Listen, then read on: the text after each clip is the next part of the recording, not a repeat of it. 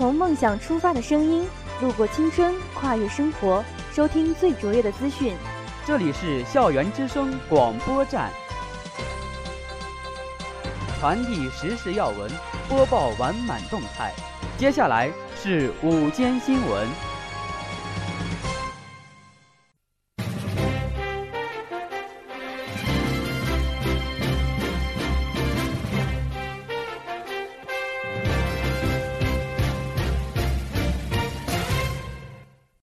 亲爱的老师、同学们，大家好，我是播音员田一志。我是播音员宋小潇。今天是二零一五年十一月三十号，农历十月十九，星期一。欢迎收听今天的新闻速递，以下是新闻摘要：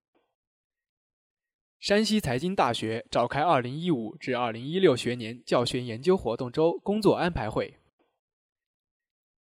山西省第二届大学生校园星光大道复赛开赛。省委专项巡视第十一巡视组运城学院见面会举行。大学生创业星火项目展示推介走进太原理工大学。国务院稳妥撤并乡村学校，消除城镇学校大班额。中国首架自产 ARJ 二一客机正式交付投入运营。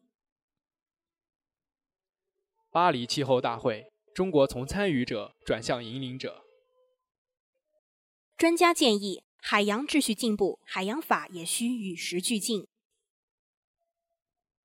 徐海乔初冬荧光绿写真上线，温暖柔情风格多变。中音乐文艺院《混蛋君来了》开机。以下是校园新闻。十一月二十六日上午，山西财经大学组织召开了全校活动周工作安排会，各学院书记院长、团委、教务处、科研处、学生处等相关部门负责人参加了会议。会议由党委副书记薛文志主持，党委书记杨怀恩、党委常委、副校长赵国浩出席会议并作重要讲话。会上。教务处负责人介绍了本次活动周的整体部署与安排，包括教务处组织外请专家做教育教学改革讲座四场次，及学校教学观摩竞赛；各学院组织教学研究研讨活动一百余项；各学院组织举办学科竞赛、学术讲座、文体活动、公益活动等项目二百三十余项。赵国浩副校长强调了开展活动周的目的和重要意义，从提高学校教育教学质量的高度，对各类活动的性质、内容及实施特点进行了总结，并提出了详细的安排及部署要求。薛文志副书记要求各部门各学院在组织和实施上要高度重视，精心组织，责任到人，确保实效，保证安全。十一月二十七号下午，山西省第二届大学生校园星光大道复赛首赛在山西工商学院体育馆隆重上演。来自全省三十多个高校的九十多名选手要在这个舞台上展示自己的音乐才能，竞相正极。在一场比赛中，山西艺术职业学院李炳辉、大同大学郭子琛、太原师范学院孟欣三名选手成功晋级。知名音乐人。歌唱家等人担任评委，副院长李和平等领导到现场观看比赛。本次比赛分为自我展示、才艺表演、家乡美、超越梦想四个环节。在自我展示环节中，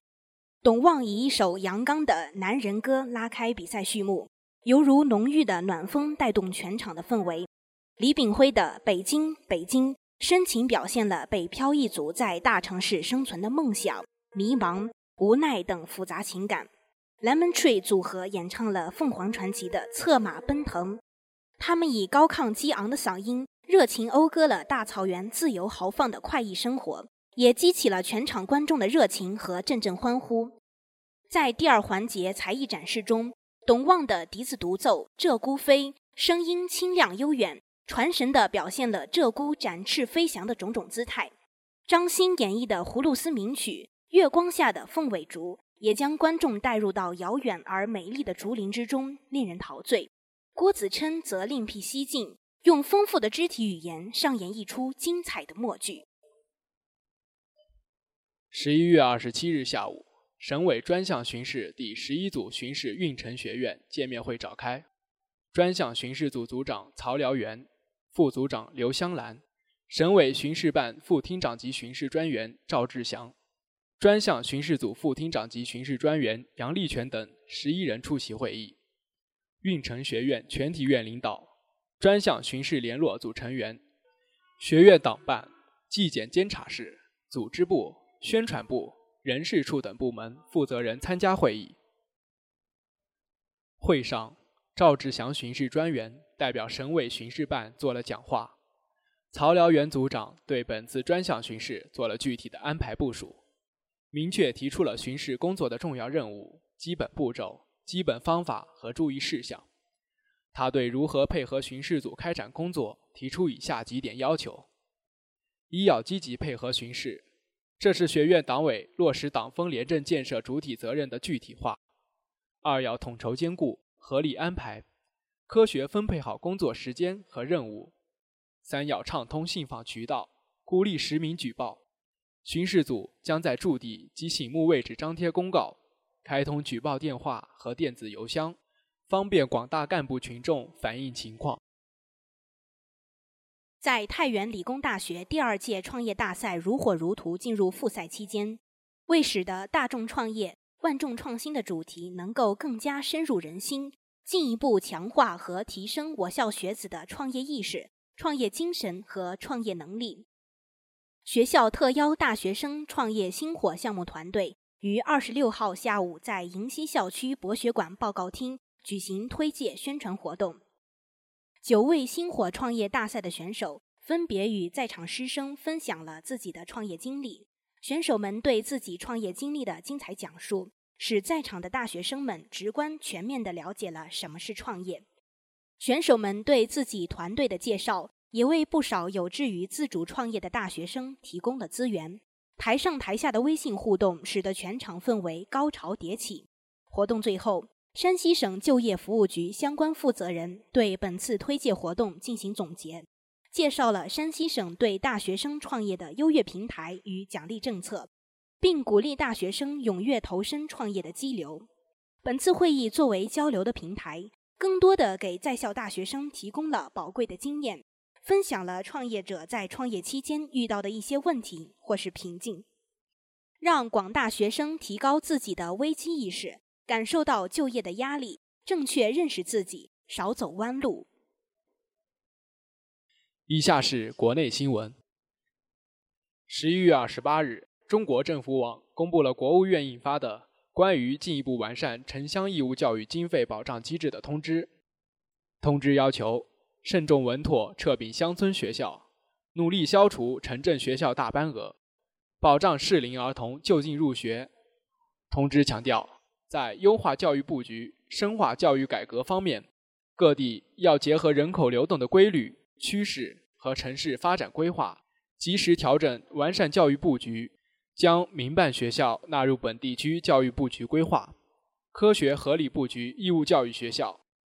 加快探索建立乡村小规模学校办学机制和管理办法，建设并办好寄宿制学校，慎重稳妥撤并乡村学校。努力消除城镇学校大班额，保障当地适龄儿童就近入学，加强义务教育民办学校管理，深化教师人事制度改革，健全城乡教师和校长交流机制，健全义务教育治理体系，加强留守儿童教育关爱。十一月二十九日，中国首架按照国际标准研制。具有自主知识产权的中短航程新型涡扇支线飞机 ARJ21 将飞抵成都，交付成都航空公司，正式进入市场运营。成都航空公司是 ARJ21 全球首家用户。董事长庄浩刚说，公司已先后培训飞行、航务、机务和乘务人员两百余人次，并获得相关证书，制定了十八项保障方案。首飞机组将是重量级的。成都航空公司总经理隋明光、副总经理张放等四人已经获得由民航局签发的飞行执照。成为全球首批通过 ARJ-21 飞机 T5 测试并取得合格证的飞行员。四人今日将一起直飞，以双机长加双副驾的黄金组合驾驶 ARJ-21 回家。今后直飞 ARJ-21 的，将从飞行五千小时以上的飞行员中优选而出。底川的首架 ARJ-21 为全经济舱布局，共九十座。明年年底前。首批五架 ARJ-21 将全部交付使用，未来五至六年，三十架 ARJ-21 将全部到位。按照中国民航有关规定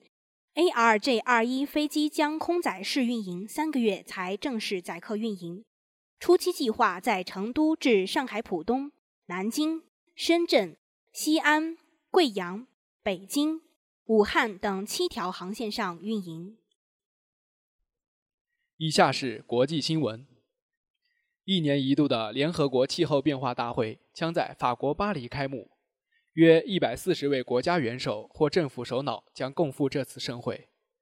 按照气候谈判的计划，巴黎气候大会是继二零零九年后又一重要时间节点，将完成二零二零年后国际气候机制的谈判，制定出一份新的全球气候协议，以确保强有力的全球减排行动。因此，巴黎大会也是近几年来最为重要的一次。与六年前相比，最大的不同在于气候谈判模式已发生根本性转变。自上而下摊牌式的强制减排已被自下而上的国家自主贡献所取代。目前，全球已经有一百六十个国家向联合国气候变化框架公约秘书处提交了国家自主减排贡献文件。这些国家碳排放量达到全球排放量的百分之九十，此举让各国在减排承诺方面握有自主权和灵活性，谈判压力骤然减小。其次，大国合作意愿更为强烈。中国与美国、欧盟、巴西、印度等国家已就气候变化签署了多项双边声明，提前化解了此前纠缠谈判进展的诸多分歧。中美之间还总结了2009年哥本哈根大会上公开争论影响谈判气氛的教训，通过双边对话增加理解，避免在谈判场合互相指责。再者，气候科学认知更深入。联合国在2013至2014年发布了第五次气候变化科学评估报告，对全球变暖受到人类活动影响的可能性，由上次报告的非常高调高至极高。最后，主办国和国际社会都在思考哥本哈根的教训，对谈判的期望值更趋理性。随着海洋技术的发展，大洋逐渐成为交往频繁的通道。然而，通过发展海权来控制重要的国际海上航线，把目标指向海洋，扩张殖民地，也曾是帝国主义国家追求海权的意向和动力。第二次世界大战结束后。联合国十分重视构建海洋法公约，特别是一九八二年第三次联合国海洋法会议上通过了联合国国际海洋法公约。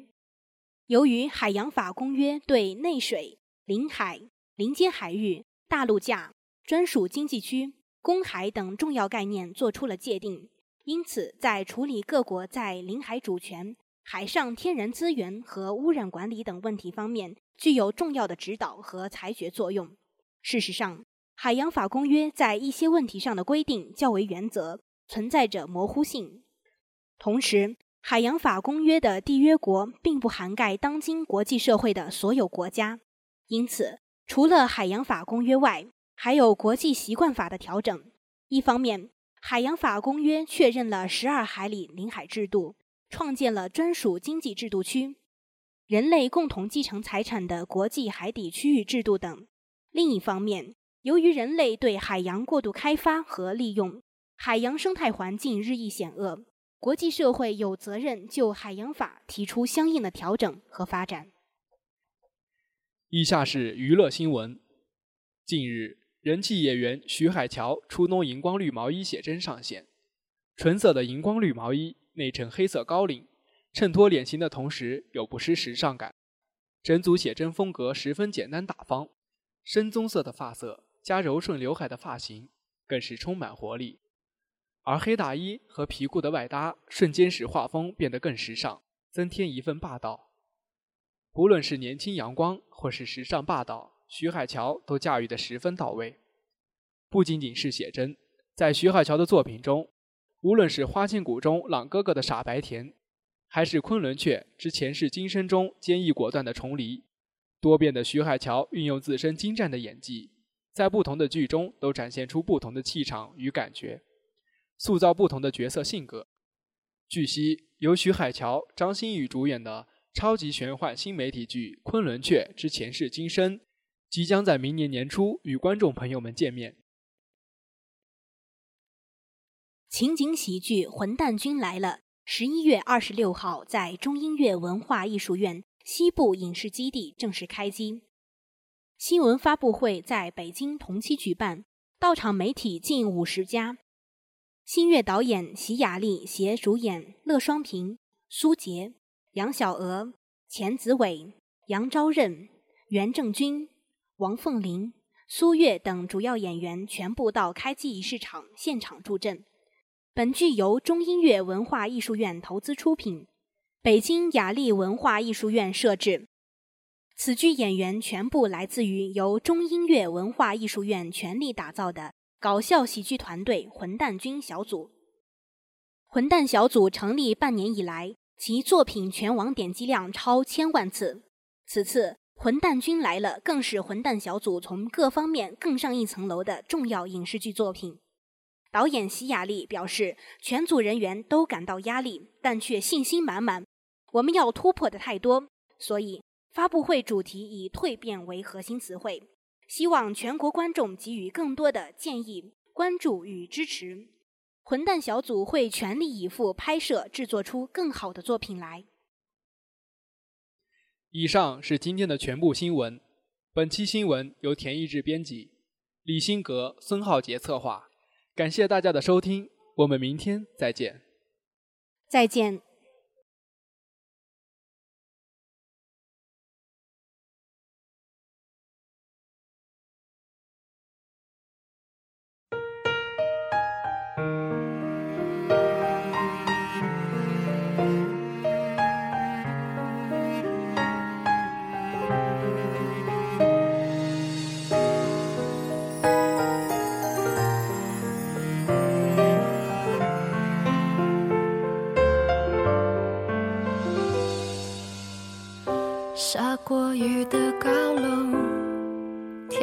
前的风，醒来的我，灰蓝色的天空，往事如云，